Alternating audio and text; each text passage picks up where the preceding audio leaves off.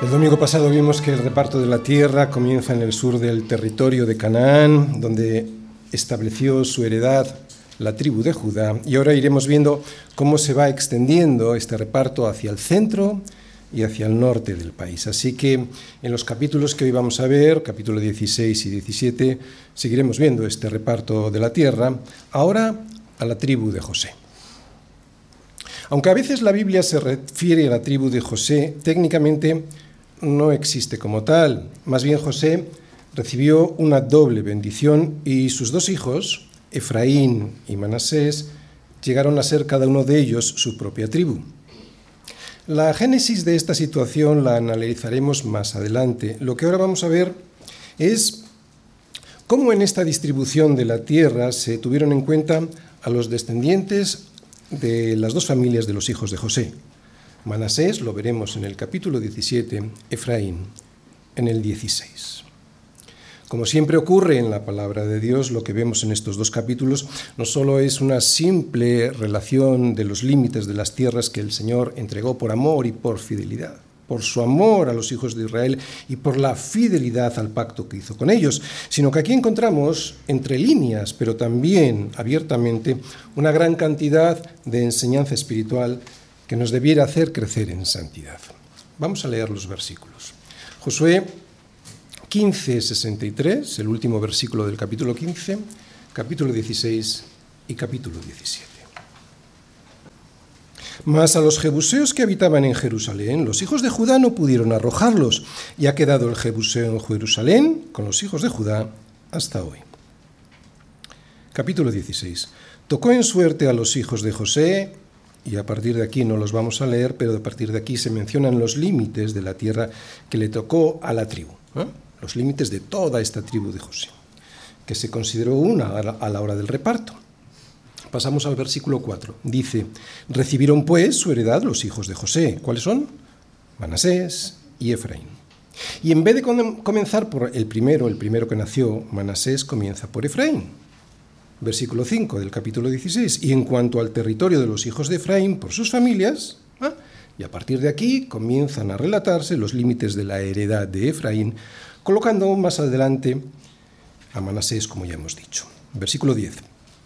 Pero no arrojaron, estamos hablando de Efraín, no arrojaron al cananeo que habitaba en Gezer, antes quedó el cananeo en medio de Efraín hasta hoy, y fue tributario. En el siguiente capítulo, en el capítulo 17, vemos la porción que le tocó a la tribu de Manasés. Este reparto en principio parecía complicado porque uno de los descendientes no había tenido hijos varones y sin embargo sus hijas participaron en el reparto igual que el resto de los hombres. Y continúa de la siguiente manera, versículo 12. Mas los hijos de Manasés no pudieron arrojar a los de aquellas ciudades, y el cananeo persistió en habitar en aquella tierra. Pero cuando los hijos de Israel fueron lo suficientemente fuertes, hicieron tributario al cananeo, mas no lo arrojaron.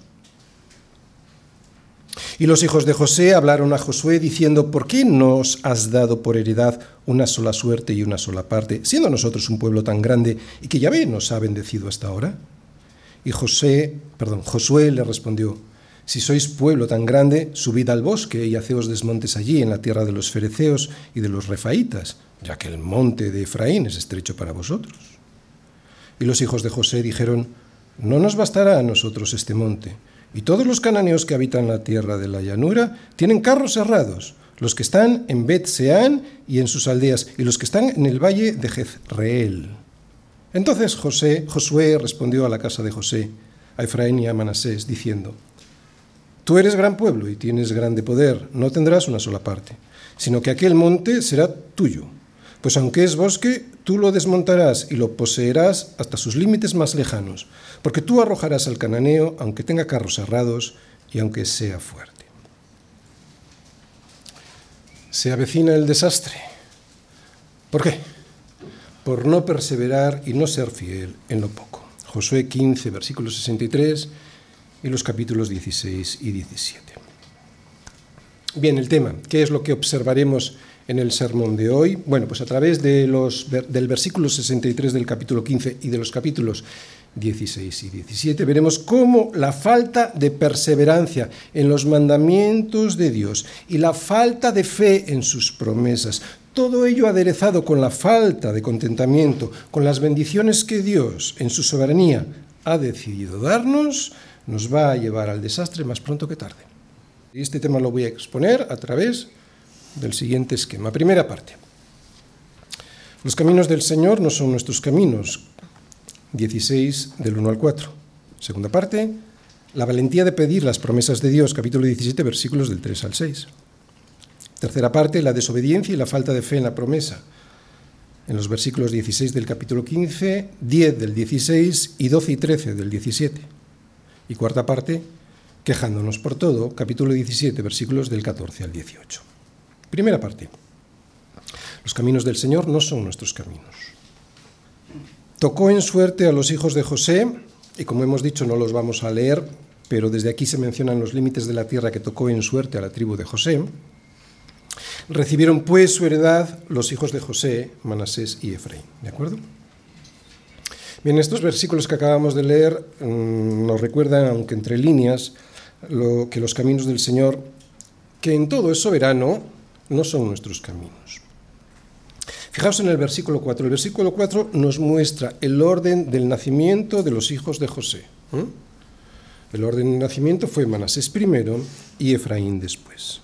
Manasés era el mayor de los hijos de José y sin embargo en vez de seguir este orden para luego describir la tierra repartido a los hijos de José, el autor comienza por el segundo de los hijos, por Efraín, que es de lo que tratan los versículos del 10 al 15 del capítulo 16 y que no hemos leído. El trasfondo de este orden de prelación que vemos en los capítulos 16 y 17 se encuentra en Génesis 48. Pero antes vamos a recordar quién era José y por quiénes estaba compuesta su tribu. Vamos a poner el cuadro genealógico, lo tenéis ahí. Fijaros, ese es Jacob, tenía o estaba casado y seguramente que recordaréis la historia, viene desde Génesis 29 hasta Génesis 30 más o menos, con Lea y con Raquel, eran hermanas. ¿Eh? Las dos esposas de Jacob eran Lea y Raquel. Ellas dos se disputaban el amor y la atención de su marido. Raquel era la esposa amada y Lea la esposa despreciada. Pero Lea era fértil y le daba hijos a su marido, mientras que Raquel sufría la frustración de la esterilidad. Luego os fijáis más abajo, están las siervas de Raquel y de Lea. Bilja, que era la sierva de Raquel, y Zilpa, que era la sierva de Lea. Bien. Las dos esposas, como decimos, eh, o mejor dicho, Lea le daba hijos, ¿no? Ahí tenéis el primero, Rubén, le siguió dando Simeón, Leví y Judá. Y Raquel, pues no podía darle hijos, ¿no? Entonces, al no poder darle hijos, le envió a su marido, a su sierva Bilja, la veis ahí, sierva de Raquel. Y esta mujer le dio dos hijos, lo veis ahí, el quinto hijo varón de Jacob, Dan, y el sexto, perdón, sí, el quinto varón de Jacob, Dan y el sexto, Neftalí. Pero después de haber tenido estos hijos, resulta que Lea hizo lo mismo con su sierva Zilpa y se la entregó a Jacob. Y ésta le dio un séptimo hijo, Gad, y un octavo, Aser. ¿Qué es lo que pasó a partir de aquí? Que resulta que Lea volvió a tener hijos ella misma. Y tuvo el noveno de Jacob, el quinto de Lea Isaacar, luego tuvo el décimo, Fabulón, y luego tuvo otra hija llamada Dina. Pero oyó Dios a Raquel y resulta que pudo concebir. Y el, once, el decimoprimer hijo de varón de Jacob fue José. Ahí estamos con José, que es lo que estamos viendo hoy, y después ya el duodécimo Benjamín, Mm, Raquel murió del parto de este, de este Benjamín. Y lo que estamos viendo aquí es, además del árbol genealógico de los hijos de Jacob, lo que vemos es otra cosa, aunque no es, no es el tema del sermón de hoy, es el desastre de la poligamia. el desastre de la poligamia. Esto es lo que produce este, este pecado. Fue algo común en el Antiguo Testamento, pero Dios no la permitió nunca. Bien, esta es la historia de la familia de Jacob. José, siendo de edad de 17 años, apacentaba las ovejas con sus hermanos. Y el joven estaba con los hijos de Bilja y con los hijos de Zilpa. ¿Recordáis? Mujeres de su padre. Recordemos que José era hijo de Raquel. Bien. E informaba José a su padre de la fama mala, de la mala fama de ellos. Resulta que parece ser que José era un poco acusica. Por esto, y por ser el hijo predilecto de su padre, y viendo que sus hermanos, que su padre lo amaba más a él que a todos sus hermanos, le aborrecían y no podían hablarle pacíficamente.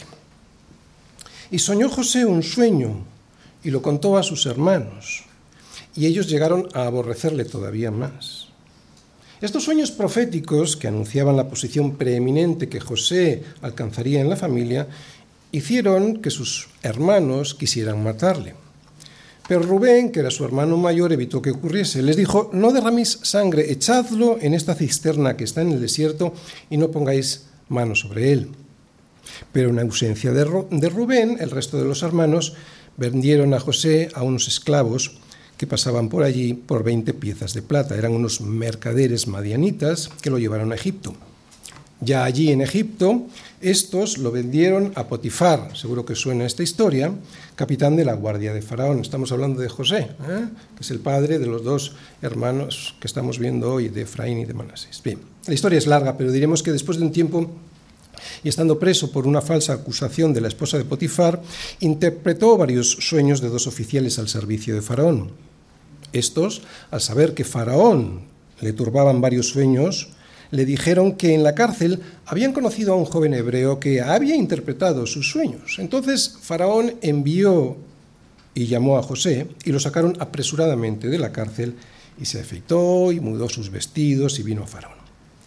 La interpretación de los sueños de Faraón fue la siguiente. He aquí vienen siete años de gran abundancia en toda la tierra de Egipto, y tras ellos seguirán otros siete años de hambre, y toda la abundancia será olvidada en la tierra de Egipto, y el hambre consumirá la tierra. Como recompensa por esta interpretación del sueño de Faraón, le sacaron de la cárcel y le dieron un puesto de máxima responsabilidad en el gobierno de Egipto. Su acción luego de gobierno fue eficaz y la prosperidad de Egipto enorme. Luego vinieron aquellos siete años de escasez de alimentos, pero debido a la previsión de José, los graneros estaban llenos de trigo, lo que les permitió vender provisiones a otros pueblos, enriqueciendo aún más la nación. En estas estamos cuando Jacob, que creía que su hijo José estaba muerto, pero resulta que estaba gobernando Egipto, eso le habían dicho sus otros hijos, que se había muerto, envía a sus hijos a Egipto para comprar alimentos, estaban pasando mucha hambre. Como digo, la historia es larga, pero en relación al asunto que hoy nos ocupa en Josué, diremos que Faraón le dio a José por esposa a una joven de la alta sociedad egipcia. De este matrimonio nacieron dos hijos, Manasés y Efraín. Más adelante los hijos de José fueron adoptados por Jacob como hijos suyos. Jacob, el padre de José, por lo tanto abuelo de Efraín y de Manasés. Los adoptó como hijos suyos, convirtiéndose en las cabezas de las dos tribus de Israel, en la que se dividió la que iba a ser la tribu de su padre. Y esto fue cuando Jacob, antes de morir, recibió la visita de José junto a sus dos hijos, Manasés y Efraín, y al bendecirles, Jacob puso la mano derecha sobre el menor, Efraín, por lo que éste, el menor, recibió la bendición que le correspondía al mayor, a Manasés. José, el padre, al verlo, intentó corregir a su padre, al abuelo de Efraín y de Manasés, pensando que por su ceguera se había equivocado. Pero Jacob no quiso y le dijo, lo sé, hijo mío, lo sé, también él vendrá a ser un pueblo y también será engrandecido, pero su hermano menor será más grande que él y su descendencia formará multitud de naciones. Manasés y Efraín nacieron en Egipto, y aunque Manasés era el mayor, fue Efraín el que recibió la bendición de la primogenitura. Y aquí estamos. Aquí estamos viendo cómo el libro de Josué recoge cómo son los caminos del Señor. Inescrutables. El autor del libro de Josué conoce y reconoce el orden de nacimiento. Recibieron pues su heredad los hijos de José, y así lo dice. Manasés y Efraín los pone por orden de nacimiento. Pero luego coloca a Efraín delante de Manasés a la hora de otorgarles la tierra que les tocaba en suerte. Pastor Vallarroyo, ¿qué quiere decirme usted con esto? Aplicación práctica para nosotros. Hay postreros que serán primeros y primeros que serán postreros. Y esto depende de una decisión, decisión soberana, absolutamente soberana de Dios. Y gracias a Dios por esto, porque sin un Dios así, sin, un Dios que muchas veces trastoca, según su soberana voluntad, nuestros cánones y convenciones, la mayoría de nosotros no tendría esperanza alguna.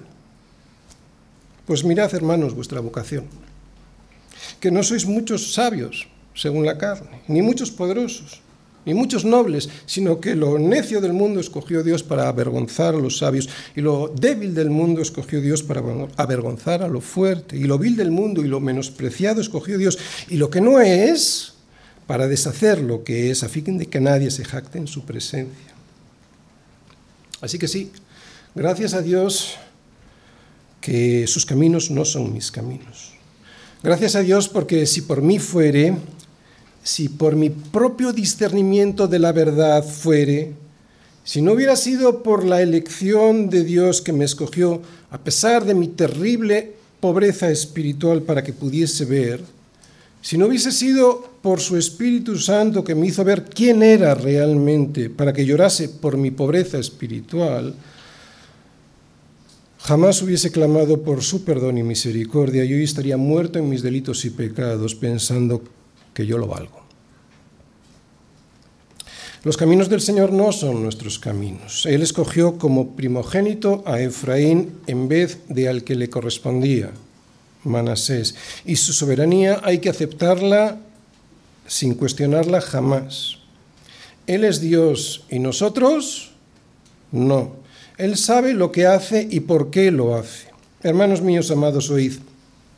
¿No ha elegido Dios a los pobres de este mundo para que sean ricos en fe y herederos del reino que ha prometido a los que le aman? Es pura soberanía de Dios. Los caminos del Señor no son nuestros caminos. Y otra vez, gracias a Dios por ello. Después de que los hijos de Efraín recibieran su heredad, también se echaron suertes para la tribu de Manasés, porque fue primogénito de José. Pero uno de los descendientes de él, Zelofejad, no había tenido hijos varones.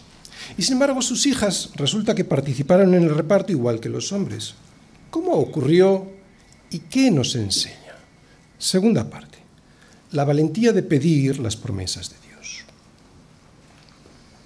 Pero Zelofejad no tuvo hijos, sino hijas, los nombres de las cuales son estos, Maala, Noa, Ogla Milca y Tirsa. Estas vinieron delante del sacerdote Eleazar y de Josué, hijo de Nun, y de los príncipes, y dijeron, Yahvé mandó a Moisés que nos diese heredad entre nuestros hermanos, y él les dio heredad entre los hermanos del padre de ellas, conforme al dicho de Yahvé.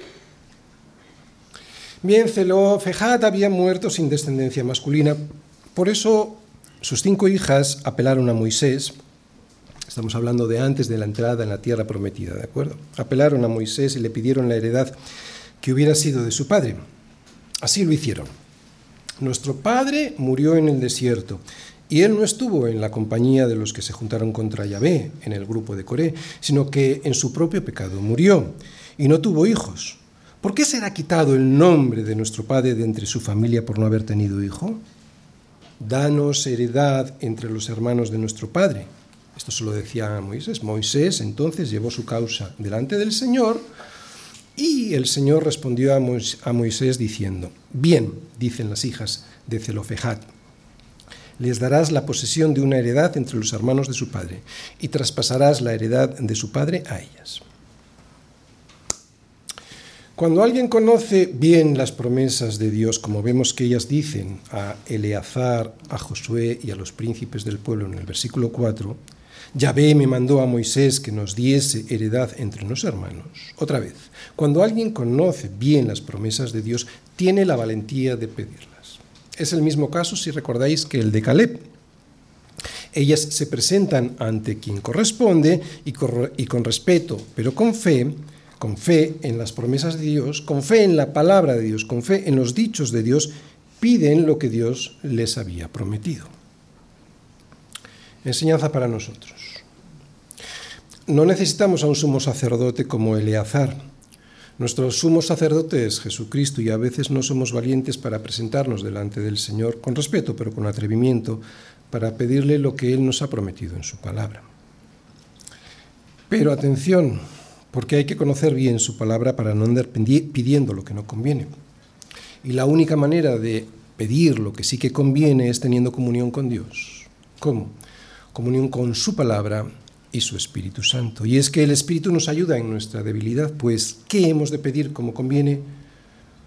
Pues no lo sabemos, pero el Espíritu mismo intercede por nosotros con gemidos indecibles. Así que, gracias a la comunión con Dios y su Espíritu Santo, podemos pedir como conviene.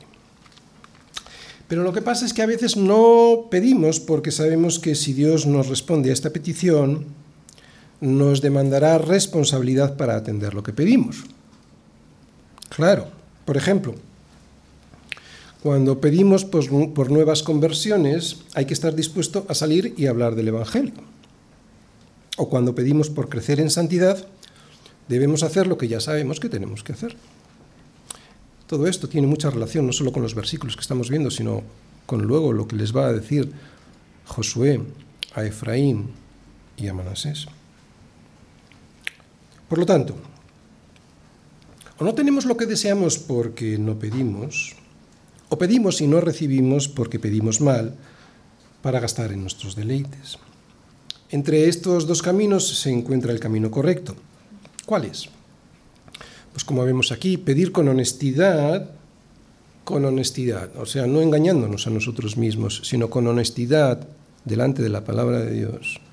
Con honestidad lo que sabemos que Dios nos ha prometido y esperar con paciencia que en su soberanía el Señor nos responda sí o no o en otro momento. Recordemos que la fe de un corazón íntegro en el Señor es una fe fuerte, una fe valerosa porque se apoya en Dios y en sus promesas, no en la propia opinión. Una fe paciente porque considera la soberanía de Dios y la obedece y una fe humilde, lo que produce en este corazón disposición a aprender. ¿Recordáis? Una fe fuerte es una fe valerosa, porque se apoya en las promesas de Dios y no en su propia opinión. Es una fe valiente, perdón, paciente, porque considera la soberanía de Dios y la obedece. Y también es una fe humilde, lo que hace que ese corazón pueda aprender. Al igual que vimos en Caleb, al igual que las hijas de Zelofejad, es exactamente el mismo caso. En la vida tenemos que tener mucho cuidado siempre de no caer en el error, también a la hora de hacer nuestras peticiones al Señor. ¿Y sabéis cuál es la única manera de superar el error? La única manera de superar el error con éxito es enfrentándonos a nosotros mismos gracias a la luz que proyecta el Evangelio sobre quién? sobre mi propio corazón que es engañoso más que todas las cosas. Claro, es así como podemos pedir como conviene, a través de la luz que refleja el Evangelio sobre mi corazón, un corazón que es engañoso más que todas las cosas. Tengamos esta fe fuerte de Caleb, esta fe fuerte de las hijas de Zelofejad, que es valerosa y al mismo tiempo paciente y humilde. ¿Cómo? Otra vez, ¿cómo se puede interpretar la palabra de Dios? Pues humillándonos, humillándonos bajo la poderosa mano de Dios para que Él nos exalte cuando sea tiempo, echando toda nuestra ansiedad sobre Él porque tiene cuidado de nosotros. O sea, no tiene por qué ser pedir y que me dé ya.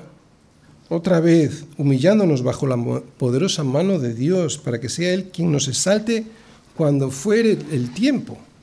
Y mientras tanto, ¿qué, pastor? Pues echando toda nuestra ansiedad sobre Él porque Él tiene cuidado de nosotros, ¿os dais cuenta?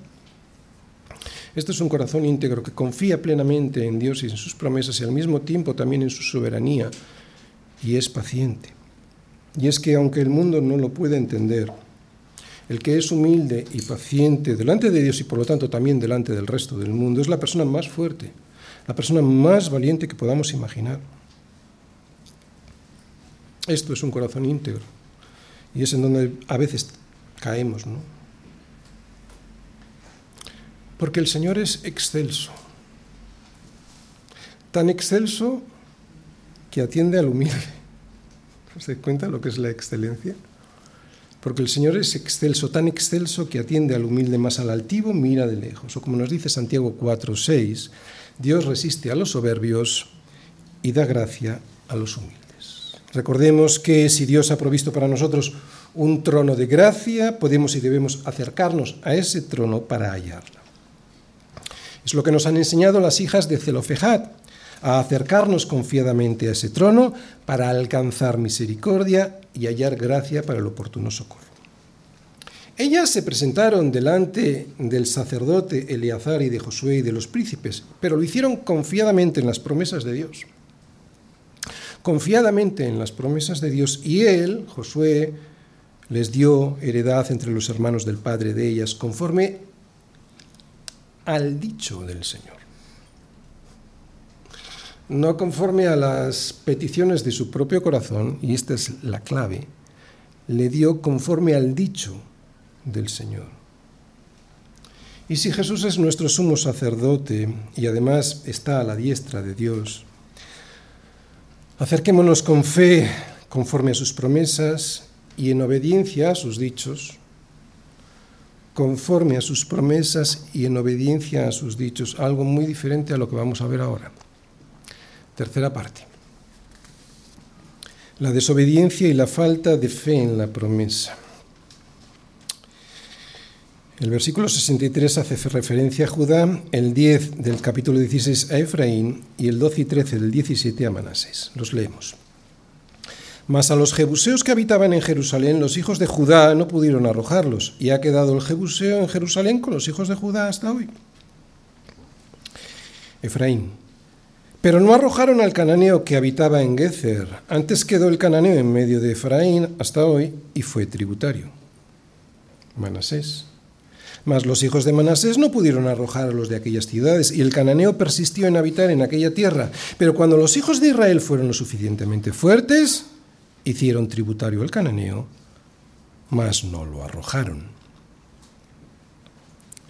Si leyéramos el siguiente libro de la Biblia, el libro de los jueces, veríamos desde el mismo inicio del libro el fracaso de la siguiente generación de israelitas, tan pronto como en la siguiente generación ya estaban todos destrozados.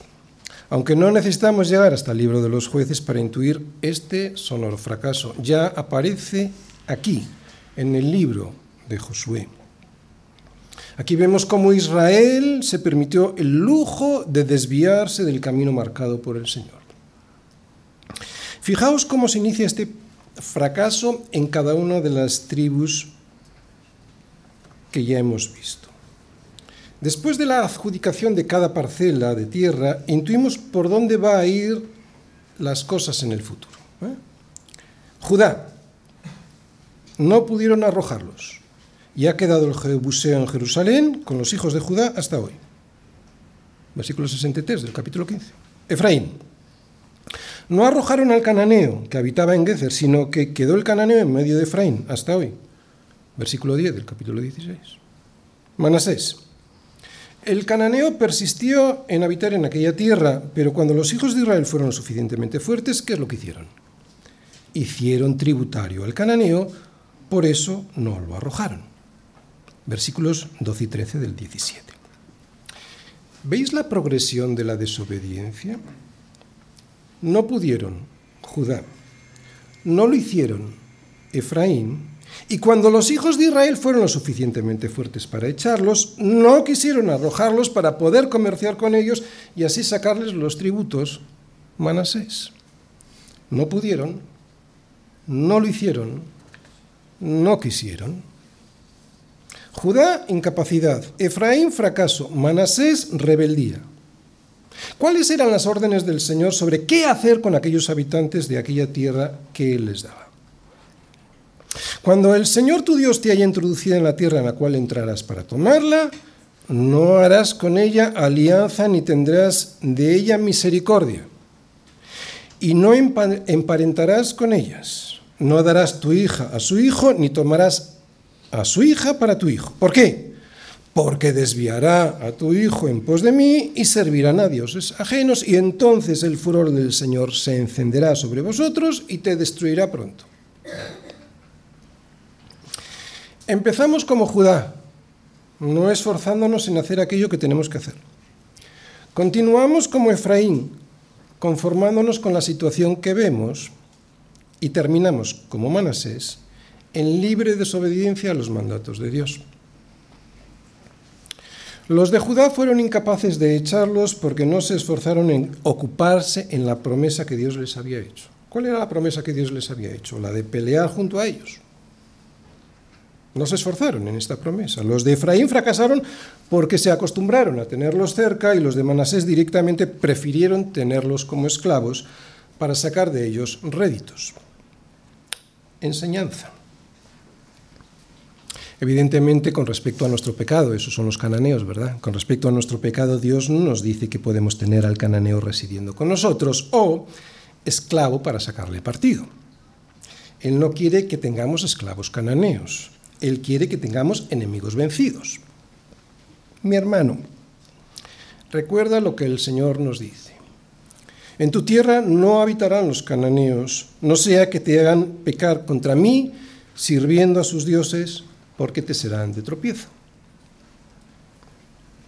A muchos les puede parecer violento destruir por completo a los enemigos cananeos sin mostrarles ninguna misericordia, pero es lo que Dios nos pide una santidad, perdonadme la expresión, una santidad violenta, radical y por un motivo de puro sentido común. Algo había en el culto a Baal que lo hacía tremendamente peligroso. Probablemente sus perversiones sexuales, la prostitución sagrada, etc. Y solo una extirpación radical y a tiempo de semejante cáncer le daría la supervivencia al pueblo de Israel. Si obedecían, el Señor iría echando poco a poco a sus enemigos de la tierra. Pero si no se esforzaban ocupándose en la tierra de su salvación, terminarían perdiendo primero el gozo de esa salvación para terminar perdiendo la tierra misma de libertad, como llegó a ocurrir después. Lo triste, y aquí también está nuestra enseñanza, es que tenían el poder de Dios para expulsarlos, como Él les había prometido, pero prefirieron retenerlos para su propio provecho, lo que produjo que terminaran por infectarse definitivamente. ¿Os dais cuenta del peligro? ¿Os dais cuenta del peligro? A nosotros nos suele pasar igual. ¿eh? El comienzo de la campaña militar fue muy bueno. Todos unidos en torno a Josué y cuando obedecían a Dios les iba bien. Con nosotros pasa igual todos unidos en torno a Jesús, y cuando obedecemos a Dios nos va bien. Pero cuando llegó el momento de ocuparse en la tierra que conquistaron, se relajaron y dejaron de ser fieles al Señor. ¿Quiénes son estos? Estos son los que fueron sembrados en pedregales, los que cuando han oído la palabra al momento la reciben con gozo, pero no tienen raíz en sí, sino que son de corta duración. ¿Por qué? Pues porque cuando viene la tribulación o la persecución a causa de la palabra, luego tropiezan. Estas palabras de Jesús confirman lo que a veces nos pasa, que somos capaces de iniciar un ataque valiente y violento contra los enemigos que nos quieren encadenar, pero después nos cuesta muchísimo perseverar en la lucha. Mas el que persevere hasta el fin, este será salvo. Ahí está la clave. La verdadera fe, la fe que salva, bueno, nos salva el Señor a través de la fe, pero bueno, la verdadera fe no se manifiesta simplemente o solamente en los problemas que nos vienen de repente, que también, sino sobre todo en las pequeñas luchas del día a día. Otra vez, la verdadera fe se manifiesta sobre todo en las pequeñas luchas del día a día, o sea, en la perseverancia. Las consecuencias del fracaso de los de Judá, de los de Efraín y de los de Manasés no se ven todavía en el libro de Josué, hay que esperar al libro de los jueces para verlas con todo su dramatismo, pero ya se intuyen aquí. De ahí el título del sermón, se avecina el desastre. Y este desastre se confirma cuando no somos capaces de perseverar en la salvación regalada, cuando no somos fieles en lo poco del día a día. Este es el primer paso para el desastre. No perseverar, no ser fieles en lo poco del día a día. ¿Y el segundo? El segundo es quejarnos por todo. Cuarta parte. Y los hijos de José hablaron a Josué diciendo, ¿por qué nos has dado por heredad una sola suerte y una sola parte, siendo nosotros un pueblo tan grande y que Yahvé nos ha bendecido hasta ahora? Y Josué le respondió, si sois pueblo tan grande, subid al bosque y haceos desmontes allí en la tierra de los fereceos y de los refaitas, ya que el monte de Efraín es estrecho para vosotros. Y los hijos de José dijeron, no nos bastará a nosotros este monte. Y todos los cananeos que habitan la tierra de la llanura tienen carros cerrados, los que están en bet y en sus aldeas y los que están en el valle de Jezerecel. Entonces Josué respondió a la casa de José, a Efraín y a Manasés, diciendo, Tú eres gran pueblo y tienes grande poder, no tendrás una sola parte, sino que aquel monte será tuyo, pues aunque es bosque, tú lo desmontarás y lo poseerás hasta sus límites más lejanos, porque tú arrojarás al cananeo aunque tenga carros cerrados y aunque sea fuerte.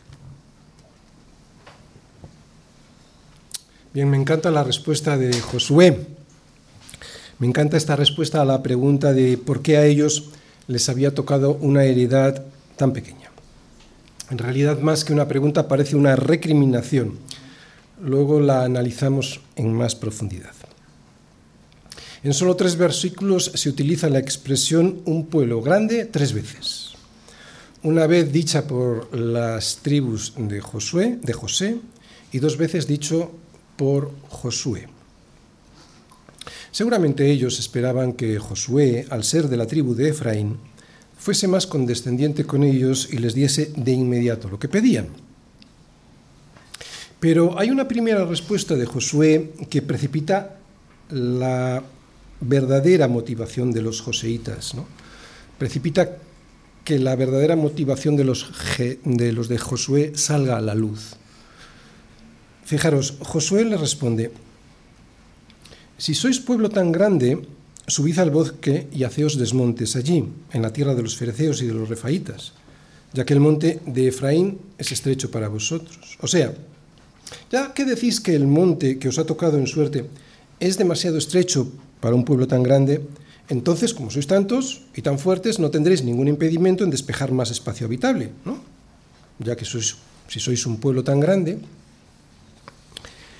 pero como hemos dicho, la respuesta de los joseítas refleja cuál era su verdadera actitud ante la heredad que les había tocado. Ellos le responden, a ver Josué, que para nosotros no va a ser suficiente ese monte. O sea, le están diciendo que lo despejen o no, a ellos no les basta ese espacio. Quieren más desde ahora. Aunque ponen como excusa cierta el poderío militar de los cananeos y su gran tecnología de guerra tienen carros cerrados. Pero Josué, que ha visto venir el problema de lejos, les contesta, aquel monte será tuyo, pues aunque es bosque, tú lo desmontarás y lo poseerás hasta sus límites más lejanos, porque tú arrojarás al cananeo, aunque tenga carros cerrados y aunque sea fuerte. Lo que les está diciendo es que ese terreno, si lo limpian y lo administran bien, llegaría a ser como una segunda parte. O sea, les está, les está animando a hacer lo que tienen que hacer. Aquel pueblo, si realmente era tan grande y fuerte como decían, y lo era, debía tomar eso poco que les parecía y engrandecerlo hasta convertirlo en un territorio rico e importante. Pero el problema que planteaba esta solución, la solución que les da Josué, el problema que planteaba esta solución, como toda solución que el Señor nos da a nuestras dificultades, era que primero tenían que confiar en Dios y segundo, ponerse a trabajar. Otra vez, ¿cuál es el problema? La solución, eh, la solución al problema que planteaban. se lo dice Josué y es lo que nos hace el Señor nosotros, con nosotros. ¿no? Primero, confiar en el Señor y en segundo lugar, ponerse a trabajar, despejando el monte y peleando contra los cananeos. Pero daba la impresión que lo que querían era no trabajar en su herencia y pensaban además que les sería imposible enfrentarse con éxito a los carros errados de los cananeos. La respuesta de Josué, llena de sabiduría divina, estaba apoyada en la palabra de Dios. Tiempo atrás se les había dicho a todos ellos, cuando salgas a la guerra con tus enemigos, si vieras caballos y carros y un pueblo más grande que tú, no tengas temor de ellos, porque el Señor tu Dios estará contigo, el cual te sacó de la tierra de Egipto. La enseñanza para nosotros es clara. En primer lugar, confiar en la palabra de Dios. Si Dios nos dice que adelante con sus consejos, nosotros adelante, apoyándonos en sus consejos y sabiduría. Segundo lugar, tenemos que saber de una vez y para siempre que Dios quiere que nos ocupemos en nuestra salvación con temor y temblor. Dios quiere que trabajemos. Dios quiere que nos ocupemos en lo que nos ha regalado. No para salvarnos, que ya nos, ya nos ha dado la tierra, sino para que la fructifiquemos. Dios quiere que nos ocupemos en nuestra salvación, con temor y temblor. Y lo que esto significa es que tenemos que ponernos a trabajar en esa salvación como pastor, sirviendo. ¿Cuántos aquí vienen solo el domingo y se sientan? No sé, no es ninguna acusación, ¿eh? simplemente es una reflexión. Así que mi hermano, otra vez, apóyate en las promesas de Dios y confía en ellas y deja de quejarte en tu suerte y sírvete y sírvele con lo que Él te ha dado, con lo que Él te ha dado. Esta es la enseñanza. ¿Por qué comienzan las quejas? Se ve en estos versículos, las quejas de Efraín y Manasés empezaron con el descontento por el regalo que Dios les había hecho. Descontento que surge de la envidia y del egoísmo de acaparar más de lo que podemos administrar. Envidia, egoísmo y lo que es peor todavía, falta de la confianza en Dios, o sea, desconfianza en Dios. Si hubieran confiado en Dios, en lo que Dios les había dado, siendo fieles en eso poco que Dios les había dado, si hubiesen confiado en eso y ser fieles en eso poco, se habrían esforzado desbrozando el monte y Dios hubiese estado con ellos en la pelea contra los cananeos, haciendo de ellos una tribu todavía más grande de lo que era. Así pues, nuestras quejas surgen de la envidia, del egoísmo y de la falta de fe en Dios, lo que nos hace ser desagradecidos y por lo tanto infieles en lo poco que Él nos da. Por eso, mi hermano, hay que ponerse a servir. El servicio hace que pongamos la vista en Cristo y la quita de nosotros mismos y de lo que, y de lo que tienen o no tienen los demás. Somos un gran pueblo. Somos un pueblo con poder. Somos un pueblo que ha sido llamado, entre otras cosas, a servir. Somos un pueblo vencedor, más que vencedor, pero para poder disfrutar de todas estas virtudes, de ser un pueblo del Señor con poder, un pueblo que sirve y un pueblo más que vencedor, para esto debemos confiar en el Señor. Ya, pastor, pero es que tengo miedo, no creo que pueda vencer al cananeo con sus carros errados.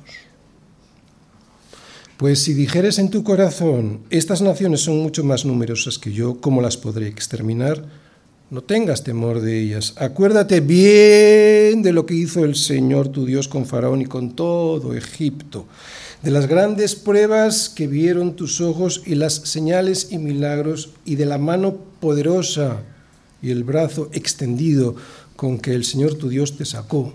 Así era el Señor tu Dios con todos los pueblos, de cuya presencia tú temieres. ¿Te das cuenta?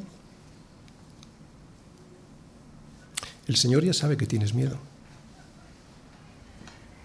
El Señor ya sabe que tienes miedo, por eso necesitas recordar quién es Él, de dónde te sacó, cómo lo hizo. Es un milagro.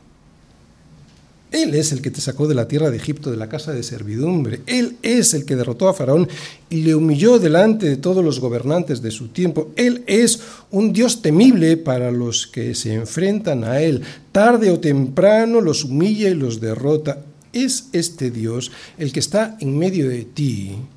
Es este Dios el que está junto a ti. En el momento en el que reconozcas a este Dios como tu Dios, ni los cananeos te darán miedo, ni sus carros, aunque estén errados, te quitarán el sueño.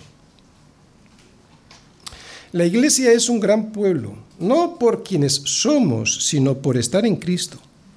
Fíjate si es un pueblo grande que fue escogido por Dios para ser salvado. Fuimos escogidos para no tropezar frente a los impíos cuyo camino es como la oscuridad, no saben en qué tropiezan, por eso se pierden, pero tú no. Y lo sabes.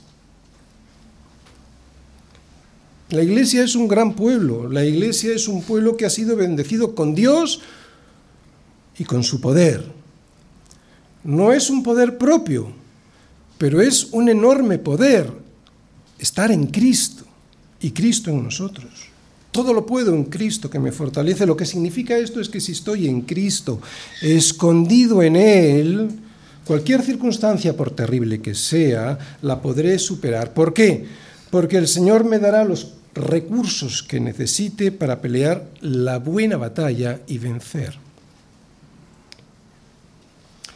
La iglesia es un gran pueblo porque ha sido llamado este pueblo a servir.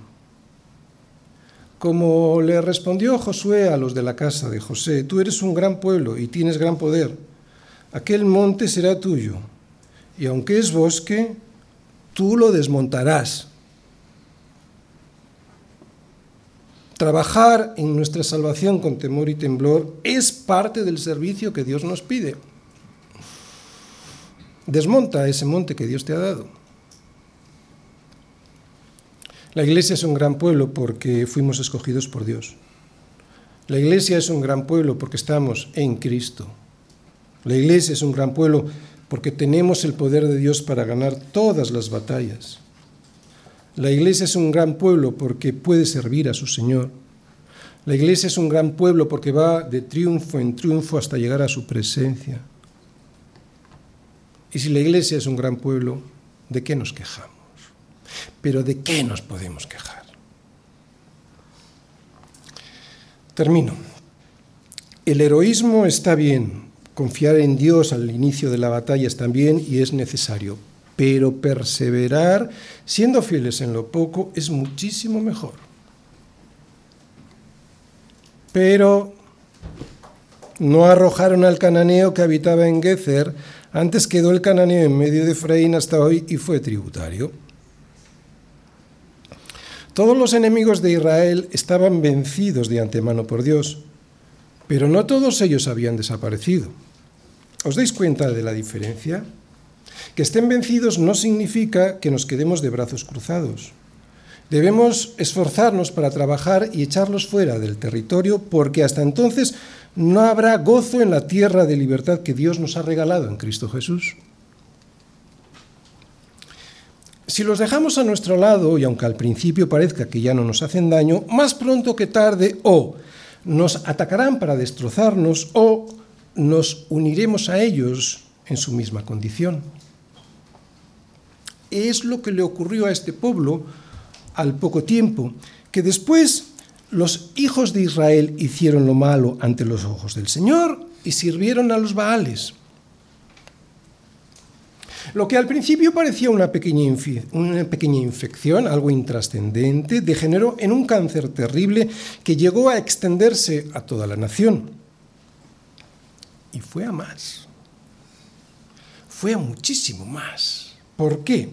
Porque cuando Dios les envió al Mesías para salvarles, no solo no lo reconocieron, es que se levantaron contra su ungido uniéndose a Satanás y lo crucificaron en una cruz. Cuidado con las alianzas con este mundo, aunque sean familiares cercanos o amigos muy queridos. No os unáis en yugo desigual con los incrédulos. ¿Por qué? Porque qué compañerismo tiene la justicia con la injusticia y qué comunión la luz con las tinieblas. Y hablamos de alianzas, ¿eh? hablamos de alianzas. Es lo que significa un yugo, no de tener contacto con ellos, sino de cuidarse de tener comunión con las tinieblas. Cuidado, cuidado porque es ahí donde se avecina el desastre. Amén.